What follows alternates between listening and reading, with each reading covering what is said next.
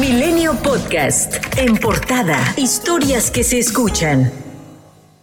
En el marco del Día Internacional de la Eliminación de la Violencia contra la Mujer, Martí Batres, secretario de Gobierno de la Ciudad de México, aseguró que cuidarán a las mujeres que participen en las manifestaciones previstas para este viernes. Habrá un operativo de seguridad encabezado por el cuerpo policiaco conocido como Ateneas para garantizar la seguridad de las que marcharán.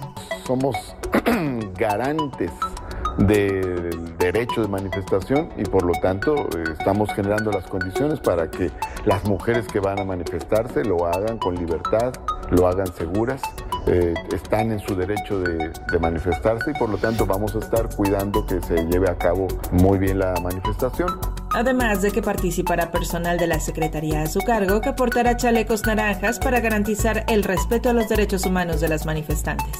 En tanto, este jueves, diversos colectivos feministas realizaron una conmemoración de las víctimas de feminicidio en Chiapas, vestidas de negro, con pancartas y con paletas en mano, con los nombres de las 39 víctimas de feminicidio en lo que va del 2022 en el Estado, exigen a las autoridades buscar mecanismos para garantizar la seguridad de las mujeres. Este viernes realizarán otra marcha en Tuxtla Gutiérrez por el feminicidio de la activista y defensora de los derechos humanos Grisel Pérez Rivera. Una persona de identidad reservada fue detenida por elementos de la Procuraduría General de Justicia del Estado de Hidalgo y con la colaboración de la Fiscalía General de Justicia del Estado de México. El 26 de marzo del 2021, Grisel, quien es madre de familia y defensora de los derechos humanos de víctimas de violación y feminicidio, fue vista por última vez en el predio que usaba como sede de la organización civil La Cabaña de la Sabiduría, de la cual es fundadora y directora. En Nuevo León, un juez condenó a 84 años de prisión a un hombre por el delito de atentados al pudor equiparable a la violación,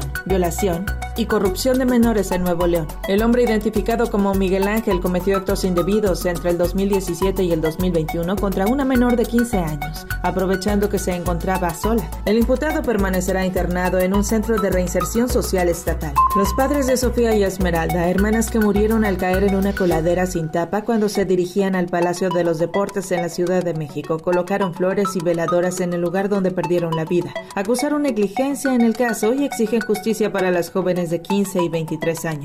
La Comisión Estatal para la Atención y Protección de los Periodistas en Veracruz exhortó al gobernador Cuitlagua García Jiménez no revictimizar al comunicador Francisco Hernández Elvira, quien fue privado de la libertad, al relacionarlo con un presunto guachicolero. El gobernador sostuvo que acatará el exhorto, pero justificó sus declaraciones al manifestar que eran para hacer justicia y que se investigue a fondo el caso. Fue asesinado el general José Silvestre Ursúa Padilla coordinador de la Guardia Nacional en el estado de Zacatecas. El gobernador David Monreal dio a conocer que Ursúa falleció tras un enfrentamiento con delincuentes en el que resultaron heridos otros dos guardias nacionales y dos policías. Y al menos tres personas, presuntos delincuentes, fueron heridos por las fuerzas de seguridad pública y trasladados al Hospital General de Zacatecas. Un tribunal federal otorgó un amparo al exdirector de Pemex, Carlos Alberto Treviño Medina, sentencia que ordena realizar una audiencia para determinar qué juez de control debe conocer la causa penal en su contra, por presuntamente recibir un soborno de 4 millones de pesos por aprobar la reforma energética en el sexenio pasado. Alejandro Cortés Vallarta, hermano de Israel Vallarta, y Mary Sainz, su esposa, revelaron que confían en que pronto se libere al presunto integrante de los Zodiaco, detenido hace 17 años sin sentencia y que ahora busca por tres vías la libertad. Señalaron que después de reunirse con la secretaria de Seguridad Ciudadana, Rosa Isela Rodríguez, el camino más rápido para su liberación es que la Fiscalía General de la República se desista de las imputaciones penales, el cambio de medida cautelar o la sentencia absolutoria. Pues este, nosotros tenemos la, confianza que este, que sea ya este, pronta la, libertad bajo medidas cautelares de Israel. Este, también tenemos la confianza que por, ese, por las tres vías tenemos la confianza. Y pese a que el ministro presidente Arturo Saldívar dijo estar en contra de la prisión preventiva oficiosa por violentar los derechos humanos, a no alcanzar los votos requeridos, la Suprema Corte de Justicia de la Nación desechó el proyecto que proponía no aplicar en automático la medida cautelar, sino que analice cada caso y determine si procede a imponerla, por lo que dicha medida se mantiene vigente. Señoras, señores ministros, concluimos uno de los asuntos más importantes y relevantes en la historia de esta Suprema Corte. Como lo venimos haciendo, la Corte ha demostrado una vez más que actúa con autonomía y con independencia. En tanto, la Suprema Corte declaró inconstitucional incluir tres delitos fiscales en el catálogo de ilícitos que ameritan prisión preventiva oficiosa. La Sala Regional Especializada del Tribunal Electoral del Poder Judicial de la Federación concluyó que en 2021 los senadores Félix Salgado Macedonio y Sergio Pérez Flores, así como Genaro Villamil, presidente del Sistema Público de Radiodifusión del Estado mexicano, promovieron de manera indebida la consulta popular de actores políticos del pasado.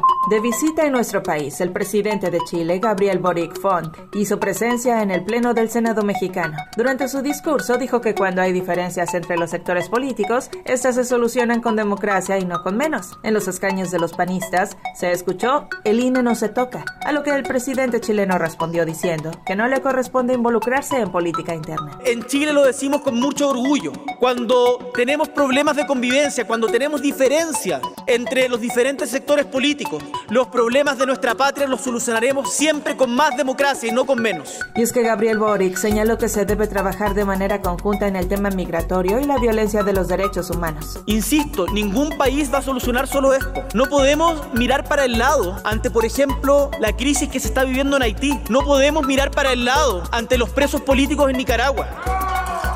No podemos no podemos mirar para el lado cuando en cualquier país, en cualquier país de nuestra América Latina, en cualquier país de nuestra América Latina se violan los derechos humanos. Por cierto que Claudia Sheinbaum, jefa de gobierno de la Ciudad de México, nombró huésped distinguido al presidente chileno. Y en el marco de la cumbre de la Alianza del Pacífico, el presidente Andrés Manuel López Obrador se reunió en Palacio Nacional con su homólogo de Ecuador, Guillermo Lazo. Está buscando firmar un acuerdo comercial con México para poder sumarse a la Alianza del Pacífico que integran México, Chile, Colombia y Perú. Y el secretario de Relaciones Exteriores, Marcelo Ebrard, destacó el éxito que ha tenido la alianza, al señalar que son varios los países que desean su incorporación, como Singapur, Corea del Sur, Nueva Zelanda, Australia, Honduras y Canadá, entre otros.